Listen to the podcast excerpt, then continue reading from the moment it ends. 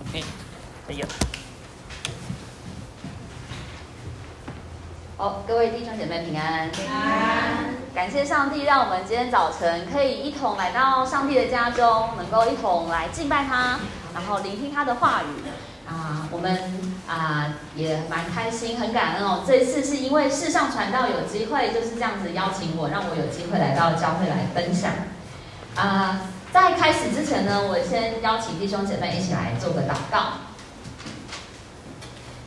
亲爱的主，我们来到你的面前，我们感谢你，谢谢你呼召我们成为你的儿女，谢谢你拣选我们在这个地上来为你做见证。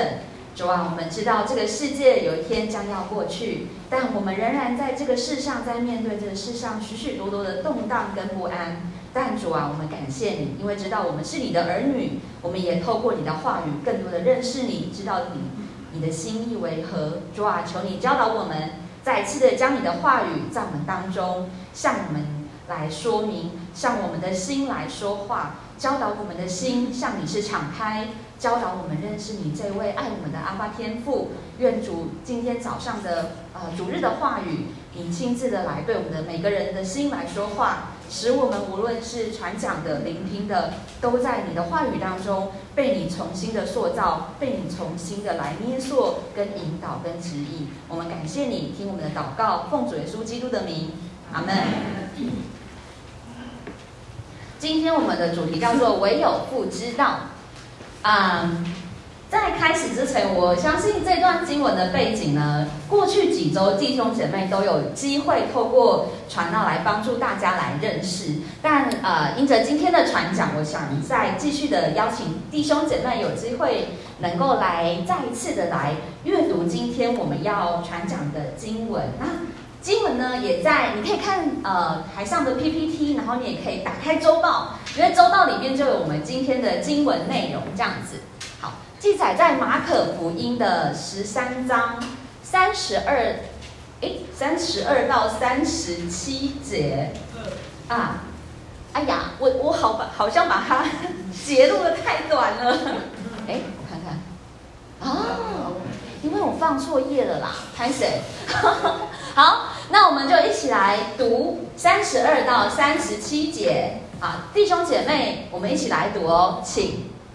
但那日子、那时辰，没有人知道，连天上的使者也不知道，死也不知道，唯有父知道。你们要谨慎，警醒祈祷，因为你们不晓得那日期几时来到。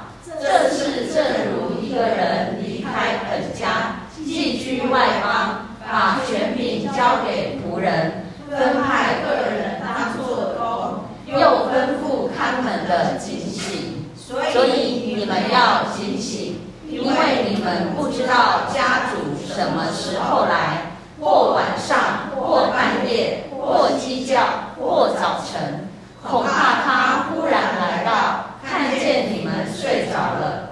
我对你们所说的话，也是对众人说，要警醒。嗯呃，这段经文的概念呢是。啊、每一卷福音书当中都会有机会来提及的哦。马可福音是一卷什么样子的书信呢？呃，许多在研究圣经的说明当中，哈，学者说明说，诶，其实马可福音大家知道，我们现在新约圣经有几卷福音书？几几卷福音书？福音书？好的，对，新约圣经只有四卷福音书，很好，非常好。考考大家哈，好，嗯，就跟大家说明，因为其实因为我的服饰通常在学校里面哈，无论是高中团契或大学团契，我真的常常跟学生这样子透过对话去理解，哎，台下的人的想法，然后我也透过这个过程来更多的呃，可以跟大家有点对话哈，一同的来认识。其实我们一同都是学生，只是我可能多多多多读了一点点东西而已，可是。弟兄姐妹一同的参与，一同的聆听跟思考是非常重要的哦。那福音书有四卷，对不对？那马可福音呢？它在呃我们的四卷福音书当中有它很特别的特色在吼。它呃，马可福音它其实，呃，我们先来读呃马可福音的第一章第一节好了。好，我们一同来读马可福音的一章一节，大家一起来读，请。神的儿子耶稣基督福音的起头。哦，神的儿子耶稣基督福音的起头。你看马可福音吼，它就是一卷。你看哦，你一打开马可福音的时候，第一句话他就告诉你。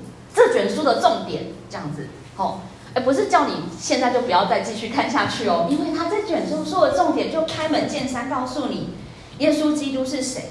如果大家有一些些印象，你会发现，马太福音、路加福音、其他的福音书通常都会介绍耶稣的家族，家族对不对？玛利亚怎么来？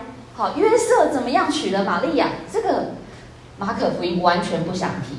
他完全不想要告诉大家这件事情，他只有一个重点，他希望当时候的教会弟兄姐妹要知道耶稣是谁，好，这位神的儿子是谁，这位基督是谁，好，这个福音从他而来，所以你要知道哦，马可福音它就是这样子哦，它有一个特色就是这样，它非常的简洁有力，它告诉你基督是谁，好。当我们在想到圣经当中的背景，你要知道哦，我们通常写情书都有对象，对不对？好，写福音书当时候的人，他们也有对象，哈，有一群人他们会听福音书，因为他们知道这个福音是要告诉他们的。那但马可福音，马可就是要告诉当时候的人说，耶稣基督，神的儿子，他是福音的起头。耶稣他是一个很重要的重点，在马可福音当中，可是他完全不不是非常简洁有力，告诉你，当你看到基督这个两个字的时候，你一定要有马上机会有联想哈。其实基督这个字，我们通常都会把耶稣、基督、基督、耶稣都放在一起嘛，对不对？但其实你知道耶稣这个字哈，是个很很普遍的名字，在第一世纪的。犹太地区，对不对？好、哦，所以当你提到耶稣基督，哇，那就只有一个了。因为这个基督是什么意思呢？它是受膏者的意思，它是弥赛亚的意思。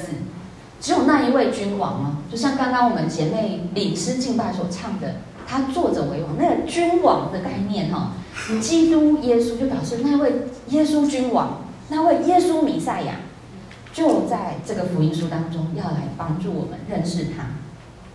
所以你知道，在马可福音当中，第一个就是这样开门见山、简洁有力。好，弥赛亚呢，而是在这个福音书当中，不断的要让我们知道，到底耶稣基督是谁，他的重点又是什么？透过这卷福音书，会让我们知道。那马可福音呢，有另外一个特色，哈。它其实是十分紧凑的。我们刚刚说它有个简洁的特色，对不对？第二个呢，就是如果你有机会读福音书，哎呀，有点不好意思哈。其实像我在大学带团期，我常常就会问说，哎，学大同学们，你们有没有机会至少读完福音书一卷啊？然后就很多人说，哎，我看了这个，我看了那个，但是从很少就是整卷看完哈。马可福音它。很紧凑，很很，甚至是很精简简短。它其实只有十六章，非常短的段落哦。你一天读一章，一个月不用一个月你就把它读完这样子。可是你要知道，马可福音的每一章呢都非常的紧凑，而且呢，它常常出现了一个，这个是他当时候书写的文字哈，希腊文。那它的这个字的意思就是，哎，然后。你读马可福音，你会常常感觉哈，作者他在说呢，耶稣来到这个地方，然后呢，哦，有妇女来到他的面前，哎，然后呢，门徒们来到耶稣的面前说话，然后呢，然后呢，哦，你知道马可福音他就是这样子哦，你知道吗？当一卷书信或是一个福音书，作者这样记载，你你你你听起来你会感觉怎样？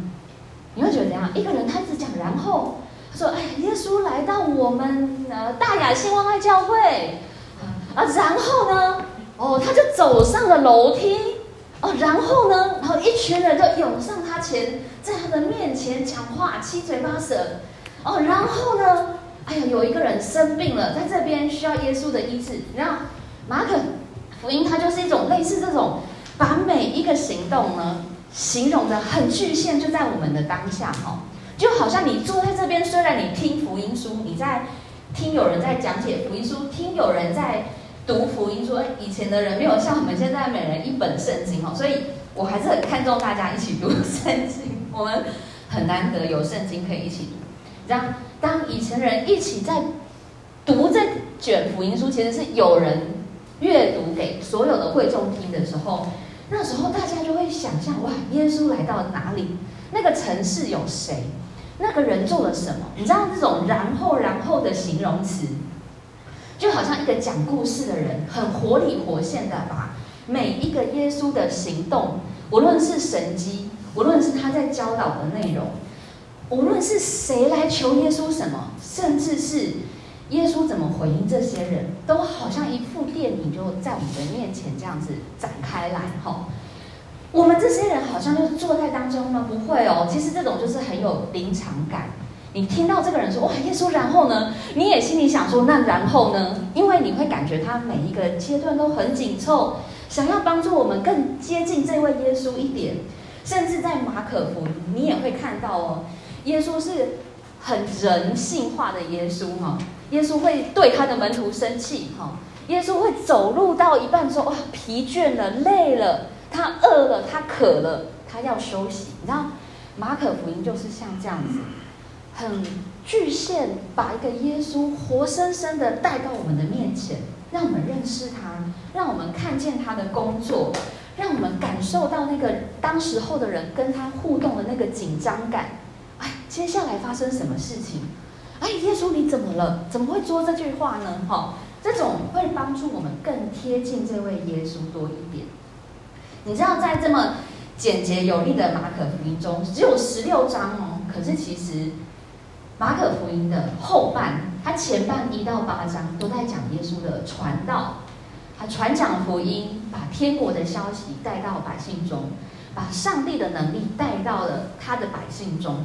可是从第九章之后，耶稣所作所为就开始往一个最重要的方向在前进，哈，就是这是我们在马可福音常常会看到的，许多的人常常会围绕耶稣，许多的人常常会来寻求他。可是，在马可福音十六章当中，从第九章开始，大家这样算一算，第九章九十、十一、十二、十三、十四、十五、十六。剩下的八章，他都在讲一件更重要的事情，就是耶稣接下来就要被卖，就要受难，就要受死，然后他第三天会复活。你就知道哇，哎，马可福音这么简洁，这么有力，这么生动，可是它有一大半的重点哦，你。跟其他的福音书也不太一样哦，你就从篇幅里面可以感觉到，马可福音它一半都在告诉我们，这位基督他要来在这个世上怎么完成他的工作，他要来怎么样为所有的世人钉死在十字架上，而且他要来怎么样拯救这个在罪恶当中似乎堕落，可是要被上帝救赎的世界。这是我们今天的经文哈，在耶稣受难之前，在耶稣迈向耶路撒冷之后，我们会看到，就是因为我们今天读的是十三章，你就知道哦，从第九章开始，每一个段落都在讲解，或是告诉门徒，告诉所有的人说，耶稣接下来就要面对十字架了，他就要去到耶路撒冷圣城了，他就要在那个地方哈受死受难。然后接下来第三天复活，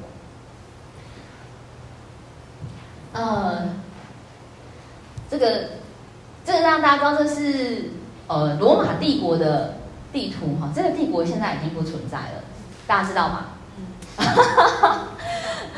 可是你知道吗？在新约的背景就是一个这样子的帝国的存在哈。你看，我们现在我们人，我们生活在台湾，我们已经很习惯了啊，这就是我们生活的范围跟区域。可是你看，你想想看哦，当时候耶稣那个时代的人，其实他们就是一群活在某一个国家当中的一个小老百姓这样子啊。其实现在这个地区也非常的正在战火中哈，是非常辛苦的。第一世纪的犹太人，他们人在哪里呢？在这边。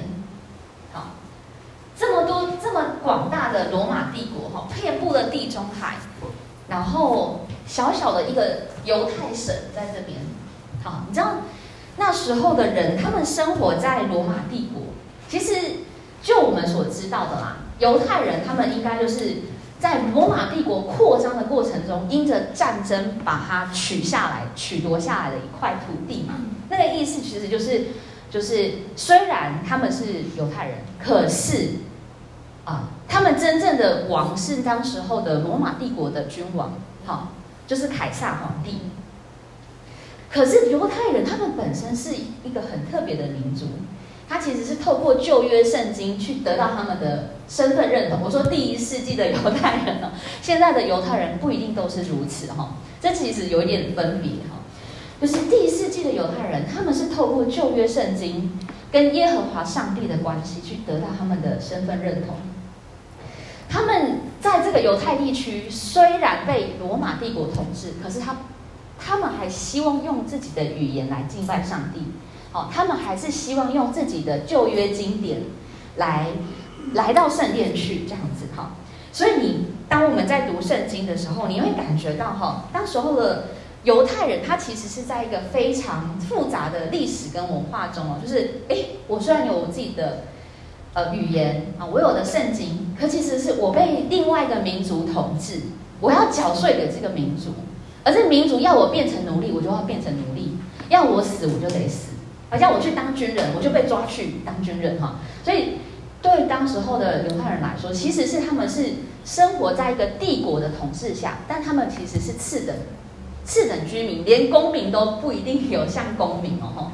次等居民啊，他们其实是在罗马政府、罗马帝国的管辖下的一个小小的省，然后这个省的人。因为他们的自己的文化，所以他们会聚集。可是他们的文化跟罗马帝国，然后罗马帝国他拜了很多神明，哈，希腊神话的神明，哦，还有哲学思想，各式各类。所以其实罗马帝国要统治这一群人，其实花了很大的力气，哈，因为犹太人他们自己的呃这种民族的文化的认同的关系，哈，其实他们要被统治非常的不容易。当时候，耶稣就是在这样的环境当中被期待哈。呃，我我这次是因为准备的这个过准备信息的过程，发现一个蛮不错的网路，叫做圣经共享，还蛮多图片跟文字哈，让你我们有机会看到罗马帝国的那种感觉。你看凯撒皇帝非常高啊，他一声命令，连犹太行省这些领导人哈。可能大希律王也要也要敬畏这个罗马皇帝三分，好，可是区领导人，哈，每一个小行省有自己的管理者，好，这些管理者其实也要听分封王的话，更要听罗马皇帝的话，然后本地自己会有自己的领袖，这个民族自己的领袖，好，这其实就是在耶稣的生活当中，你会感觉到，对，他来到这世上传。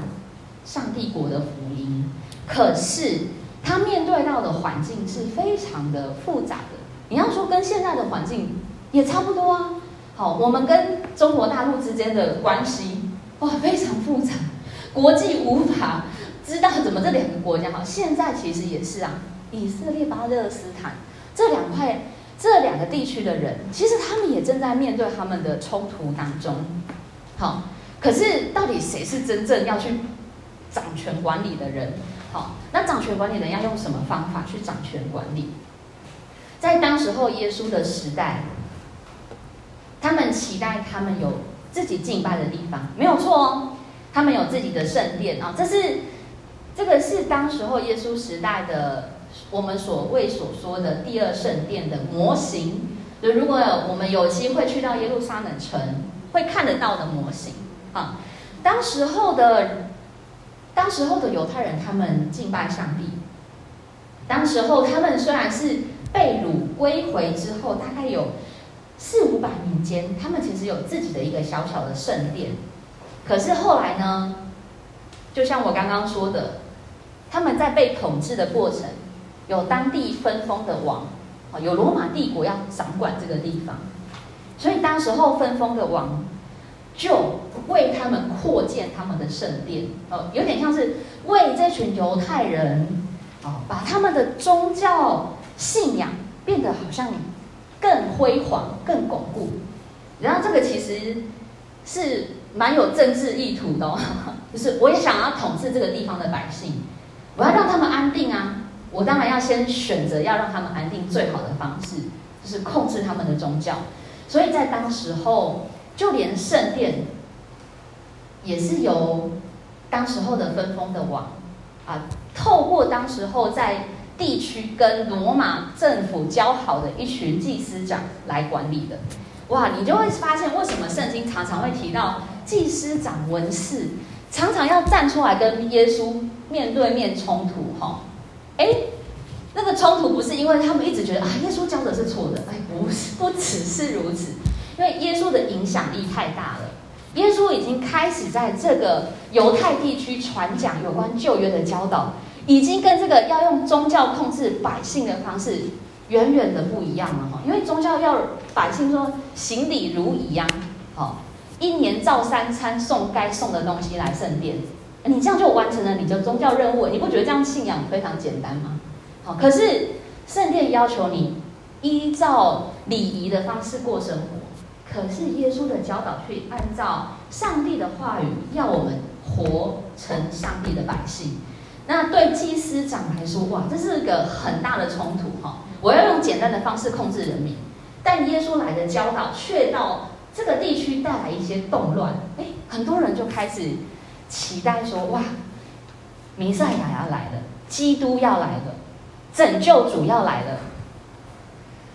这个是那个时候基督这个名称在这个地区非常的，你要说敏感的感觉。好，基督君王，那个意思是说，哇，那凯撒是谁？凯撒是不是我们的君王？那基督君王，那个意思是什么？哇，有一位基督来了，而且这个基督他竟然哎，其实你看看马可福音哦，他除了从记载的人说耶稣基督神的儿子，中间其实除了一些在讲解有关十字架工作的描述以外，哈，其实基督都常常跟十字架绑在一起的，你知道吗？这是很特别的哈。基督代表的是君王，当时候的犹太人是希望自己的国家强盛起来，到有一天离开罗马帝国的统治。就算他们的圣殿当时候是被其他的民族给掌控，甚至是透过这个掌控来让这群百姓可以听这个政府的话。可是呢，耶稣却是在这当中出现了，耶稣却是在这些。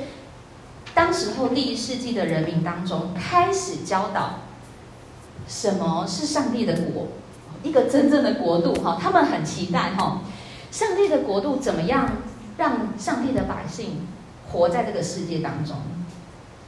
你知道吗？这种我刚刚说的这种很特别的冲突哈，就是第一世纪的犹太人，他们其实一直期待有一个。真正的王要来拯救他们，就是基督，没有错。他们期待有一位真正的人来到他们当中，揭竿起义，啊，做一个犹太人的独立运动。所以你看，这个这个是一个画作啦，是现在在呃纽约的犹太美术馆里面纪念馆里面，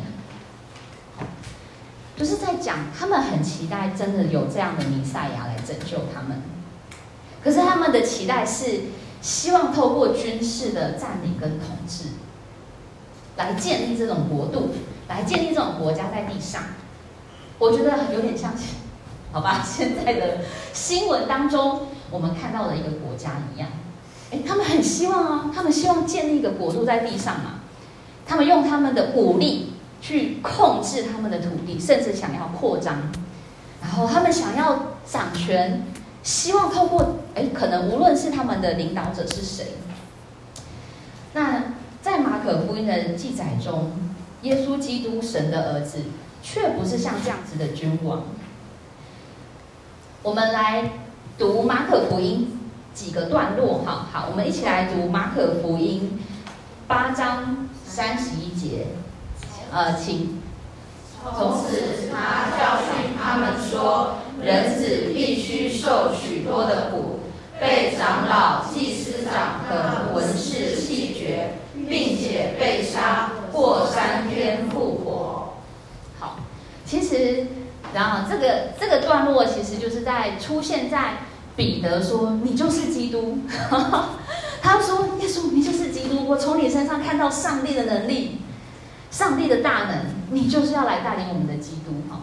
可是接下来耶稣就开始教导他，人子来这个世上是要做什么呢？他说，人子必须受苦，人子必须被弃绝，人子要被杀，然后人子三天后复活。好，我们再来读马可福音十章四十五节，请。因为人子来，并不是要受人的服侍，乃是要服侍人，并且要舍命做多人的赎价。对，这马可福音你就会看到耶稣的教导，常常是在于他怎么服侍人群。哦，耶稣他怎么生活在人群？耶稣怎么样将上帝的福音带到人群？而且他其实会常常的去教导他的门徒。该怎么去做？你不要追求这世上想追求，一个要坐在左边，一个要坐在右边，这个是什么意思呢？你想想看，十字架上一个在左边，一个在右边，那是什么意思呢？都是死刑犯哦。好，我们求的不是世上在求的事情呢。耶稣跟他的门徒应该也不是在求这世界上的权力，好，或是那个能力这样子。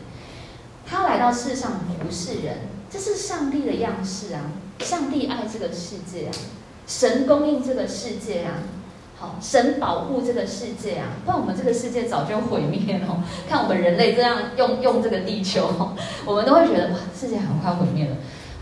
上帝的能力是要来孕育这个世界，使这个世界的生物、人类啊、万物啊，是蓬勃的发展的。可是我们人却不是用这种方式对待这个世界跟对待人，这也是马可福音里面常常的，你会看到耶稣会用人子形容他自己，他是人当中的其中一员。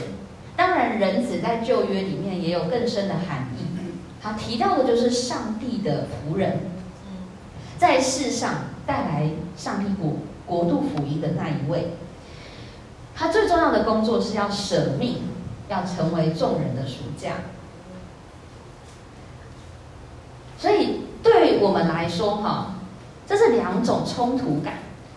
一个是呢，世界上可能想要追求的是像那种大卫类型的，很帅，很有能力哦，击击击倒大击倒歌利亚，带领军队，然后把这个国家。成为一个独立强盛的国家，好，是一般来说，第一世纪的犹太人他们期待是大卫王类型的基督，啊，可是呢，耶稣来到这个世上，他却是要透过他的工作、他的舍己、他的牺牲，他要把上帝的国度带来这个世界，他要让人看见真正的和平、平安，真实的有牺牲的，所以他成为那个牺牲。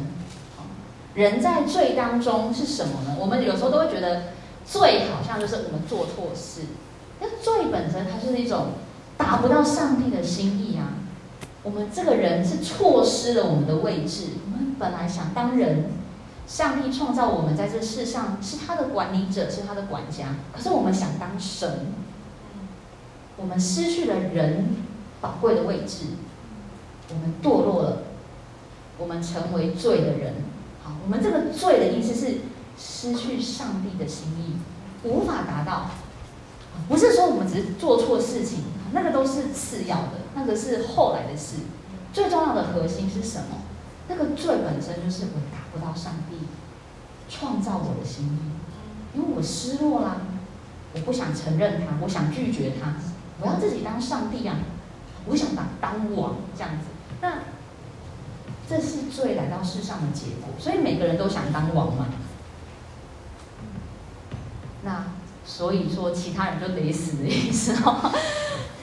可是耶稣却是用他自己来，要让人知道罪的工价是什么？是灭亡，是死亡。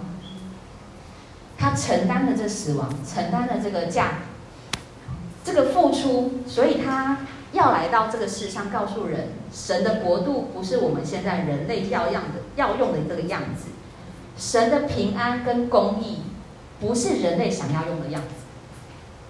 这个世界上需要上帝的国，这个世界上的人需要知道怎么敬畏上帝，这个世界上的人知道怎么样要爱邻舍如同自己，这是他的教导，这是耶稣的教导。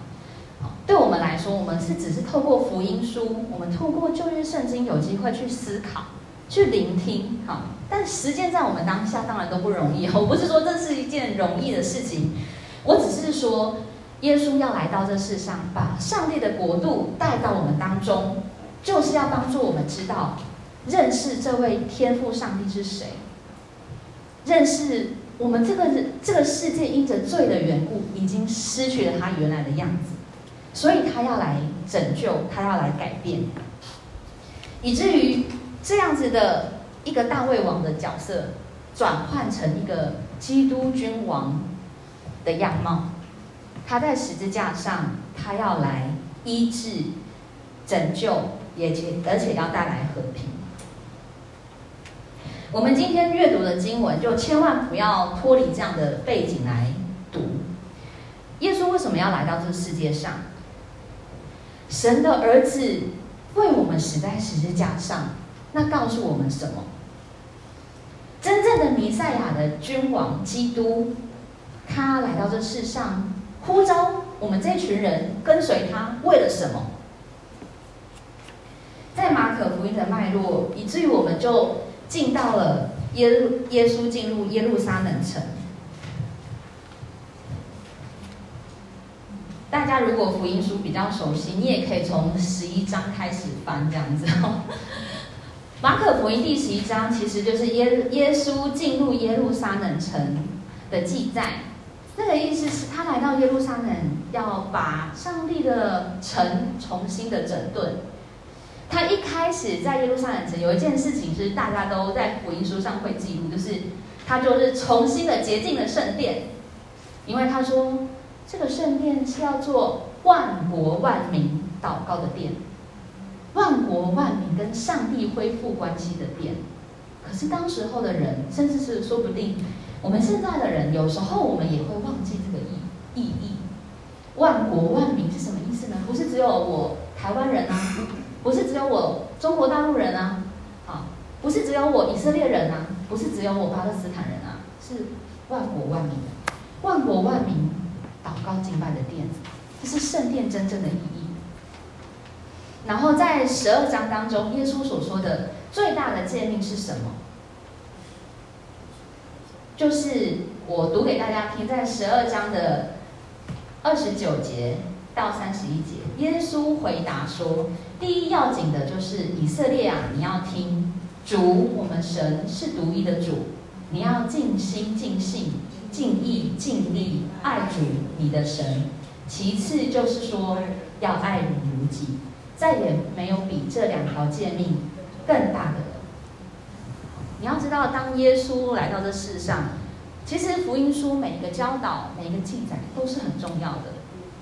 而进入耶路撒冷圣城，可能更是冲突感更大。就像我刚刚说的，他很多人期待耶稣成为一个大大卫王的角色，可是其实他来到这世上不是要成为大卫王，他是要让人知道，到底这位天父上帝怎么爱人、爱他的百姓。那。他真正的这位基督君王要来教导的是，在上帝的国度生活的真实的样貌。这样子的爱上帝跟爱人，其实就是圣圣殿当中人敬拜的最大的意义哦。而在这十三章就是提到了世界的末了。圣殿其实是在主后七十年的时候，整个被铲平，啊，还有西墙还留着西墙，好，西墙还留着，哦，对，西墙还留着，谢谢，只剩下唯一的哭墙，就是现在的西墙，这样子没有错。主后七十年，犹太人就像我说的，他们是一个不容易统治的民族，罗马帝国因着犹太人的起义。他们当时候就派了一个将军，叫做提图斯，来到这个地方，围困耶路撒冷圣城。然后这个圣殿就是四十多年了，其实它主主前大概十几年、十九年左右就开始大西律重建、扩建它。四十多年建的圣城，一夕之间就被铲平，就被焚毁了，所有的东西就一夕之间就不见了，这样子哈。这是非常的，我们现在有点难想象。可是其实我觉得现在的新闻常常让我们有机会可以想象，一夕之间整个城市不见了哈。好，那当时候主后七十年，圣殿真正的被除去了。那你要知道，在十三章当中，马可福音就是在提到，当时候的门徒就是因着圣殿的辉煌，问耶稣说。耶夫子啊，你看这个圣殿这么大，这么这么雄伟哎，那耶稣就说，这个圣殿不久之后就会不见了，它在上面的土地上一颗石头也都不在上面，哇，这是一个多大的冲突跟反差，我们很难想象 啊。可是现在世界真的发生太多类似的事情，像一零一，就是那个九一一事件，不是吗？一下子两栋大楼都完全就是不见了。我们都好像以为这些不容易发生的事情，其实好像就常常在我们的眼前哦。而在十三章就是一个很大的篇幅，在讲世界的末了啊，我们会有遇到什么样的事情？人子再来又会是如何？好，我们一同来读马可福音的十三章二十四到二十七节，呃会到二十九节，我们一起来读，请。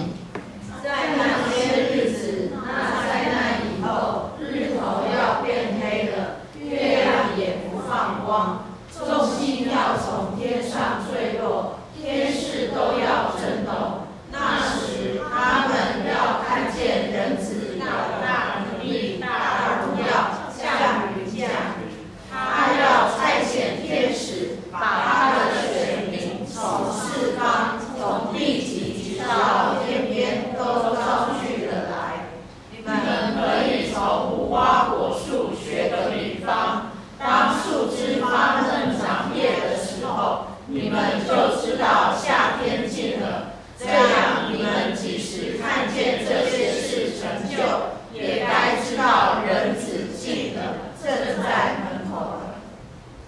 马太、路加、马可福音哦，都有类似的教导哦。你可以发现，每一卷福音书都重复这个重点，提到了世界的末了会有什么样的征兆。好，无论是圣殿被毁啊，它很实际，哇，离我们现在已经两千年左右了。或是各式各类的战争跟饥荒或地震，好，但其实这都不是让我们惊慌恐惧的重点。这样子，好，你会发现耶稣的教导，他其实是说，嗯。你们看到什么？所以你们知道如何。好，最后是人子会来到这个世上，而且呢，你们就会知道上帝的国完全的要来到这里。我们人类的本性是想要掌握我们的生命啊，不然为什么我们会想要算命啊？我们想预知未来啊，很正常，甚至包括。世界到底最后变怎样？我们也很想知道，花了很多力气哈，甚至有很多那种宗教信仰团体，就是为了这个，去到哪里，去到这里，去到那里，就是为了想要等候主再来，他们都清醒着这样子。哎，我我觉得这个东西对我们来说算是一个很好的提醒哦。我们是不是想要在主再来的时刻，我们我们是警醒，我们是清醒的人呢？好。耶稣没有要我们为这个东西感到害怕跟惊慌哦。好，我们来读今天的段落哈，我们再来读一次，预备开始。但那日子，那时辰，没有人知道，连天上的使者也不知道，子也不知道，唯有父知道。你们要谨慎，警醒祈祷，因为你们不晓得那日子几时来到。所以其实你知道吗？耶稣他不断的提醒门徒，没有人知道这件事情。天上的使者，人子自己，哦，他指他自己哦，只有父上帝知道。好，我们要做的只有警醒、谨慎。哦，不要以为这些是道听途说的事情。我们知道这个世界有一天会有来到它的终局的时刻，我们需要祈祷。好，不要不要去算那个日子是什么时候，拜托。那个而惊慌失措。耶稣已经告诉我们最重要要做的事情，好，世界的战争跟苦难，提醒我们这个世界有一天要有一个公义的主来掌权，使那些受到不公义、不不公不义被对待的人，他们被医治了，他们被主重新的扶起。耶稣啊，你愿意来终止这一切吗？我们愿意你来。圣经的教导常在帮助我们，世界跟生命的终局。我这个人，就算我这个人好了，只有这位主主宰上帝、主宰宇宙万物的天父，他知道一切啊，他创造天地，他知道这个世界有一天他要怎么样来更新它啊，赐给我们生命，只有他知道，不是任何一个人类宗教领袖啊。印度神童、释迦牟尼，或是各式的活佛佛转世，需要知道这些事情，唯有父知道。所以，我们人怎么警醒祈祷呢？我们人如何要祈祷些什么呢？当主再来的时候，我们期待是什么样子呢？在马可福音中，哈，其实还是要教导我们。当然，我是我是采用我们比较熟悉的主祷文了。我有发现教会的周报哎，很棒，也把主祷文都放在里面哈。对，我们要常常的透过主祷文来寻求跟祈祷哈。你知道吗？为什么这个主题说唯有父知道啊？我我我我就想说，哎，在今天的主题真的是，呃，面对世界末日啊，各式的动荡动荡哈，对。但圣经说，子也不知道，唯有父知道哦。这位父是我们的天父哦，所以当我们祷告的时候，我们是我们在天上的父，愿人都尊你的名为圣。我们愿我们愿意这位天父的掌权来到这个世上，我们愿意天父去阻止这些邪恶罪恶的事情发生哦。啊，我们愿意这位天父来赦免我们的罪，如同我们赦免了人的罪哈。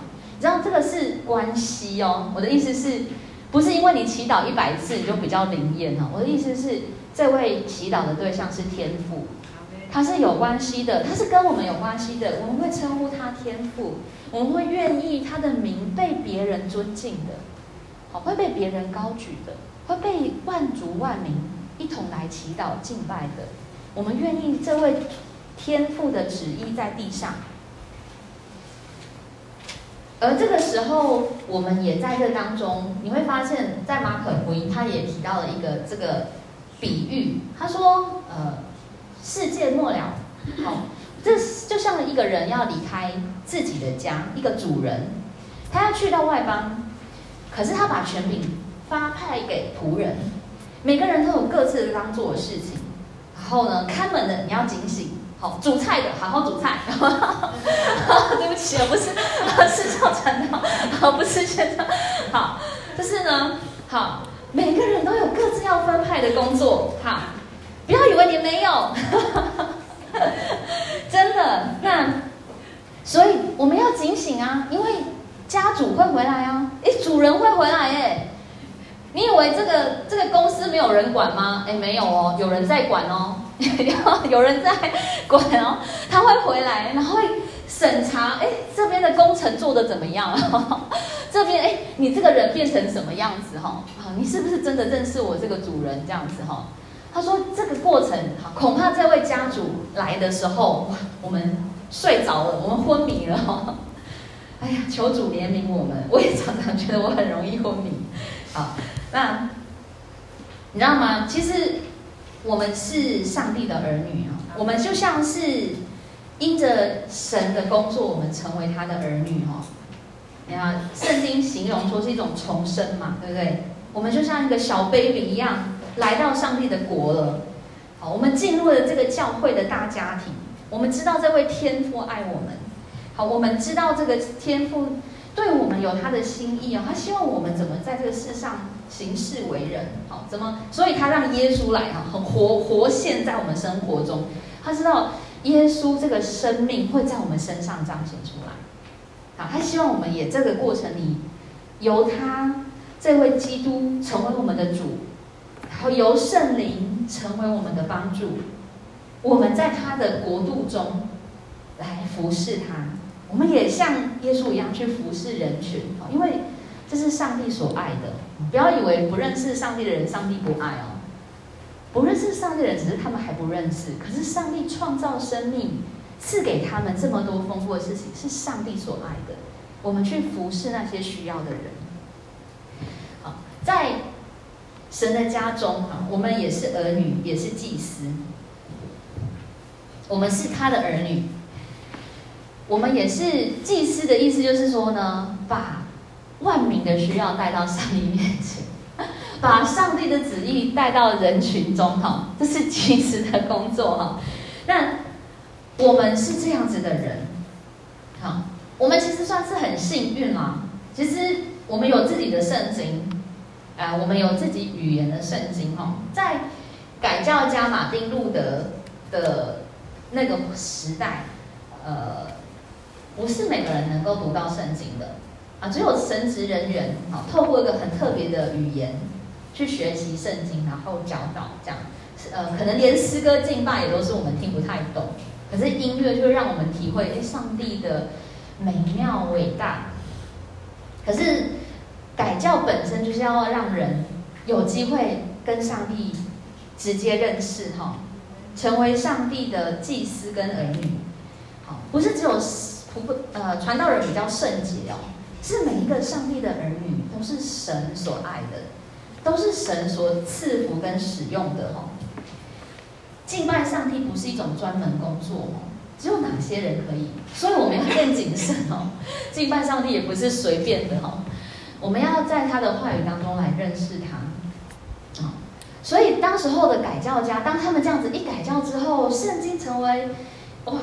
信徒都能够理解的，用自己的语言可以理解的状态里呢，他也提到了所有的信徒们都是上帝的祭司，神的儿女，所以你的每一份你在这个社会上的工作，也是上帝透过你在服侍这个地上百姓的工具哈。这些就是我们的潜力，我们服侍上帝是透过我们所带着我们有的能力，我们有的才能，我们这个人。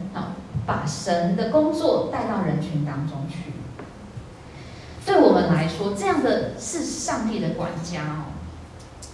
所以你回想圣经的教导，家主他去到外国去，他是把权柄分派给每一个仆人，好，他告诉他们，哎，这些是要去完成的。所以他有一天他要回来，我们每一个人被上帝分派感动。引导去到不同的地方去服侍人，好，去工作。那我们是不是知道上帝带我们去？我们也寻求上帝带着我去到那里去。那我们自己被托付的任务，我们去完成。那你会感觉说，哎，家主回来了哦，你会感觉是什么样呢？如果有一个老板有一天就要回来了，我要看你的工作如何。晚上半夜鸡叫早晨，哇，这个真的是好，需要很警醒啊！哎，可不可以在一个正常的时候来？我们不知道哈。你知道会有老板轻声轻语的告诉他的员工说：“哎，拍谁啦？那个那件事情，你可不可以帮我去做一下哈？这样哦，哎，那个哎，地板有点脏啊，我我我我哎麻麻烦你麻烦你，不好意思，真不好意思打扰你的时间。哎，你有老板这样跟员工讲话吗？好，职场上的老板决定薪资，决定职位抬头，决定你工作的去留。可是这位生命的老板呢？这位上这位生命的主宰呢？这位我们的天赋上帝呢？他可以决定什么呢？哦，这个其实是完全不一样的角色。我们的警醒是在于知道他是一位怎样的主，他是一位怎样的神，好，以至于我们很警醒，我们期待他来，我们也忠心的完成我们的工作。耶稣对门徒说：“人若要跟从我，就当舍己，背起他自己的十字架来跟从我。”这是耶稣在这世上对百姓、对门徒的呼召哦。我们一辈子认识神，或长或短哈。我是在高中的时候认识上帝的，哦，因着有朋友邀请我去到教会，开始参加圣诞节，我就觉得哇，教会的人。好会煮东西，蛋糕怎么这么好吃？每一个都让我觉得太满足了，这样子哈。可是第二个点是，哇，教会的人怎么这么有爱心？我跟他非亲非故，哎，为什么这么的爱？就是这么的彼此相爱这样子。其实是因为这样的环境吸引了我，让我知道这里不太一样了。因为我从小拜拜长大，好。我也是从小被爸爸妈妈疼爱长大，可是我就感觉这个地方不太一样。我来到教会，然后我开始认识这位上帝，我开始知道说，哎，这位上帝是谁？然后呢，我开始知道怎么样服侍他才是怎么样好好的警醒服侍他哈，不是随便随便随随便便的把我的生命乱用掉这样子。那我该怎么去寻求服侍他的机会？到底是我听上帝的，还是上帝要听我的？我？开始发生，不是我听，不是，不是我我要上帝听我，是我要去听上帝的哦，是他是我的主，那他的拯救工作就在我们当中，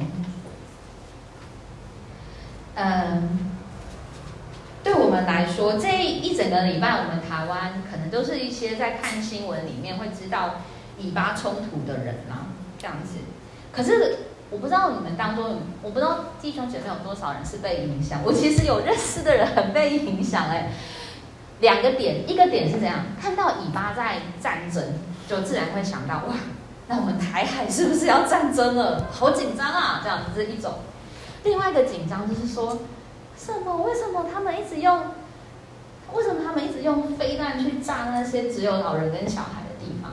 啊，心里非常的痛苦。我们我们看不到，我们就觉得隔隔几千公里这样子。可是你看新闻，你就会发现，战争最最残忍的就是受伤受害的，通常都是真的最无力的人。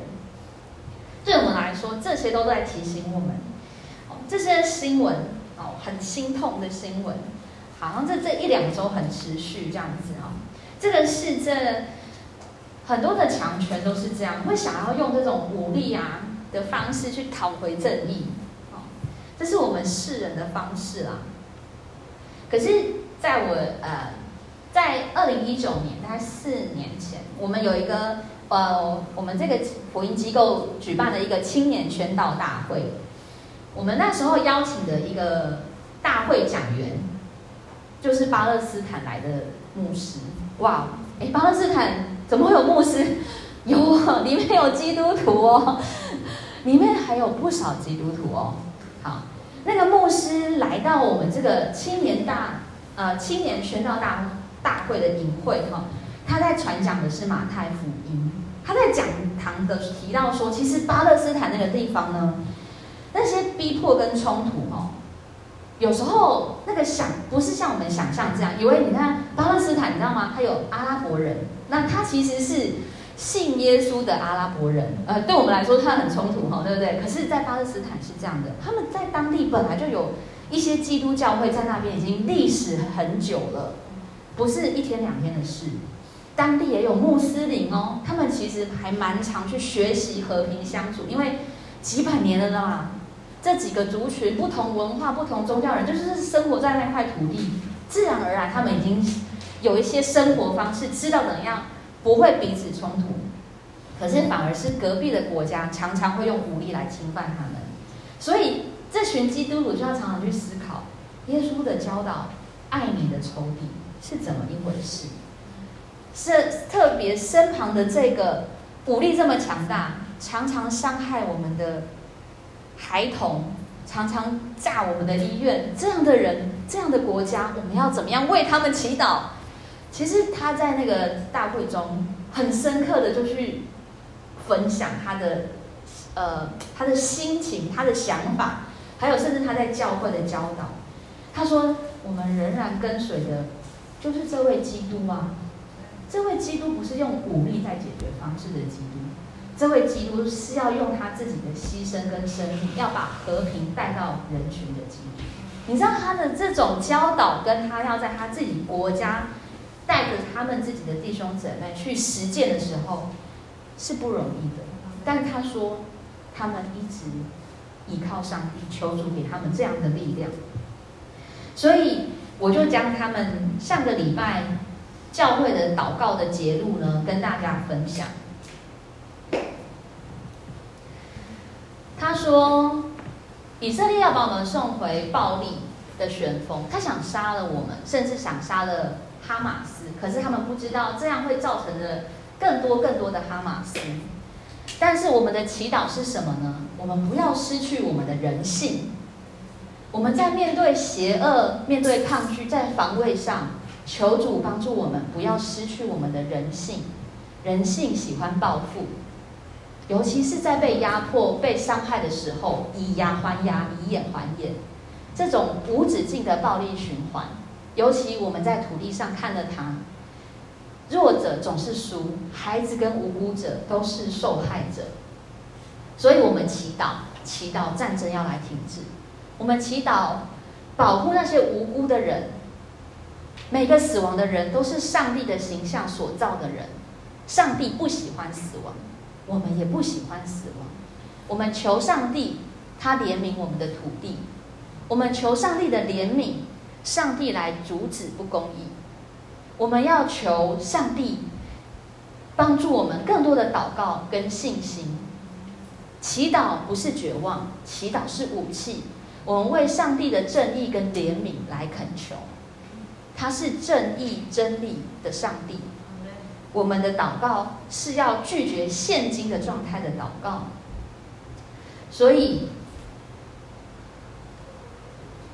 因为相信上帝是公平的、真理、公义的上帝，我们求他介入我们的世界，介入我们的土地，停止这些侵犯跟不公，也求他帮助我们不失去信心。上帝的话说，我相信这个是应该是引引用以赛亚书。你看见穷人的不公在地上被剥夺公平，不要灰心，因为至高者知道，至高者在他们之上，所以我们要向那一位万有、超越万有的。上帝呼求说：“我们不要停止祷告，直到我们听看见了公义跟真理来覆盖大地，如同水遮盖大海一样。我们的祈祷要来对抗这些不公、邪恶跟暴政。我们在祈祷中承受了死亡跟不公平。上帝在死亡前哭泣，耶稣是的，他面对的人的死去，耶稣是哭泣的。我们应该与他一同哭泣。”作为一个教会，我们要发现哀歌在我们当中的重要性。我们会痛哭，可是我们的祈祷不是失去希望，我们是为正义跟真理的上帝的信仰，就是我们的盼望。所以，也期待在我们的祈祷中，我们也纪念这些在其他国家的弟兄姐妹或是人群。我们需要祈祷，我们也需要警醒。我们需要发现，说不定我们不是他们这个国家，但我们是上帝的百姓。我们也在我们自己的生活处境，我们也求主帮助我们持守我们的信心，然后继续跟随他，继续在这个世上成为他的见证人。我们最后一起来祷告，天父，我们来到你的面前，我们知道你是那一位。爱好喜乐和平人，耐人慈良善信实公义的主，主啊，你在我们的每一个人当中，主你拣选我们，你医治我们，你也差遣我们。主啊，求你帮助我们，让我们更多认识你。主啊，求你使用我们，在这个地上继续的将你的话语、将你的爱、慈爱、信实跟怜悯带到人群当中。求你改变我们，因为我们需要更认识你，我们的生命也需要被你修剪。主啊，使用我们，帮助我们，不论是在我们的家庭，在我们的朋友当中，也在我们会去到的，无论是工作职场的环境或是学校。主啊，求你都使用我们，教导我们，也帮助我们，让我们成为你的和平之子，让我们在这个世上继续的跟随你。我们看见我们的基督为我们舍己钉在十字架上。主啊，愿你复活的大能也充满我们，让我们愿意跟你一同背起自己的十字架来跟随你。我们这样祷告，奉主耶稣基督的名，阿门。嗯，接下来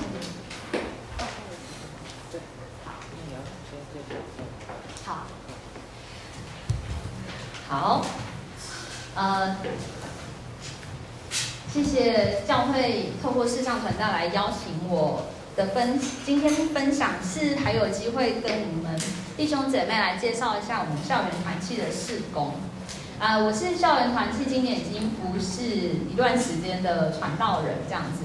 就像我刚刚说的，我也是在这个团契中信主啊。从我高中的时候加入了学校团契，然后在营会当中决志，在大学中接受装备，然后毕业之后开始寻求全职。嗯，这是我的辅导，安姐跟石哥啊，就其实是安姐，也是世上世上歌世上传道的辅导啊。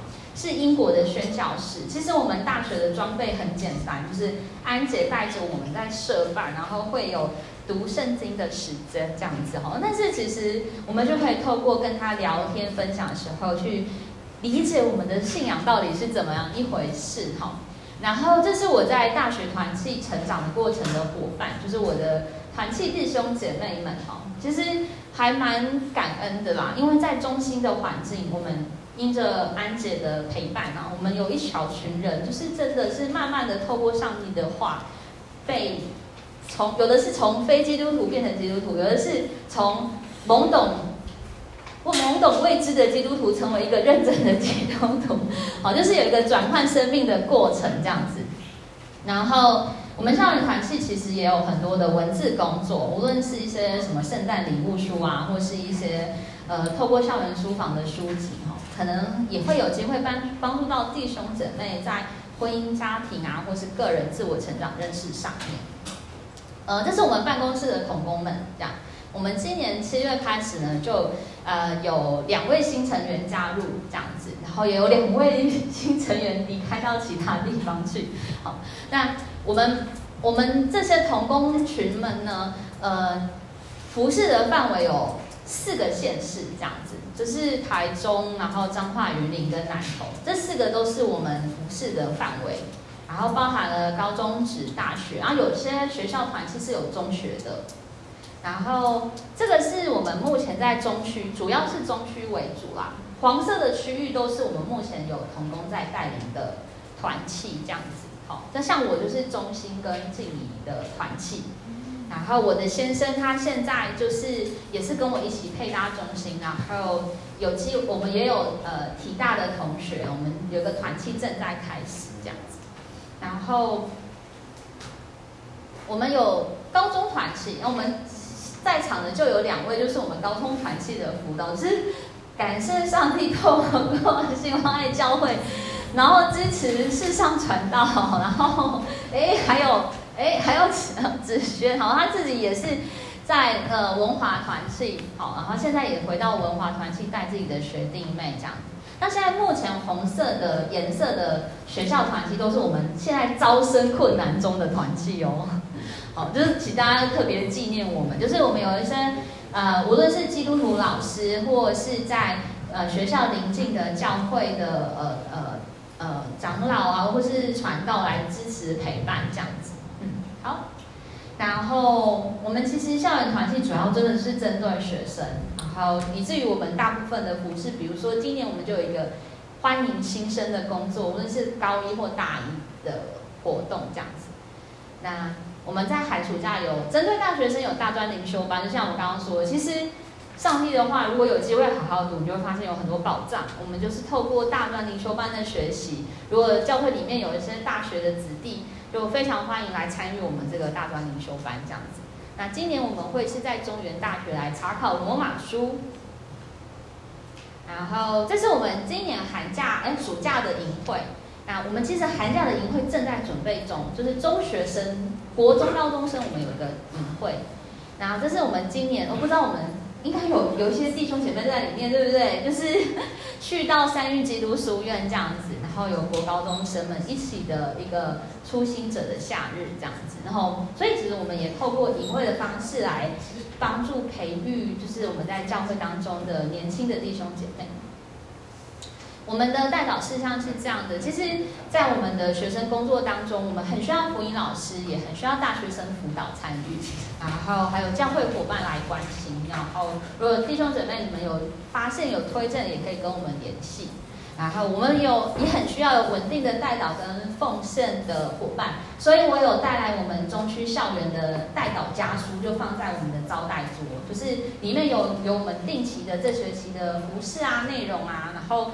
甚至也透过那个呃每每个月知道我们有一些什么代祷讯息，可以来关心我们的状态哦。我们其实每一周会有代祷讯息会在我们的 Line at 上面，然后非常邀请大家，希望大家有机会成为我们的代祷同伴。那如果呃你也很愿意为我们呃奉献的话，我们也会有奉献袋给大家。